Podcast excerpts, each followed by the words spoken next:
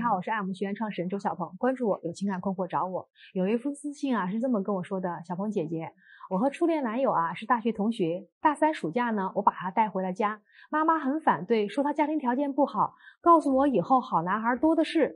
在妈妈的劝说下啊，我和他提了分手。看到他流泪的瞬间啊，我也是心如刀绞。后来啊，我爸的债主找上门，相中了我，希望我嫁给他，债务啊一笔勾销。看到老爸每天为了钱愁眉苦脸的样子啊，我就答应了这门婚事。可婚后啊，我们过得真是一点都不幸福。我给我妈买了很多奢侈品的包包，老公啊却骂我说什么女儿的学费都没交齐，你就瞎孝敬了。一年前呢，我和初恋相遇了，当然是偶遇的。他那会儿还没结婚，我们当时就双双沦陷。我想离婚找初恋，但父母那边啊一定不同意，我该怎么办呢？哎呀，看完这封私信，我倒吸了一口凉气啊！好，接下来我想说啊，姑娘，你这脑子一热，想当孝顺女，就把婚结了；现在你这脑子再一热，想谈恋爱，就想把婚离了。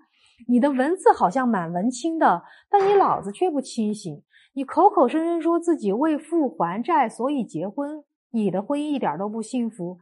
你以为你老公娶了你就幸福吗？你和你的初恋啊！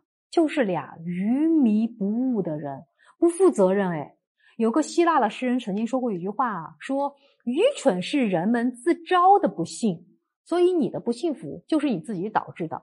你没有独立的人格。你要知道，一个人应该先过好自己的人生，再好好孝顺父母。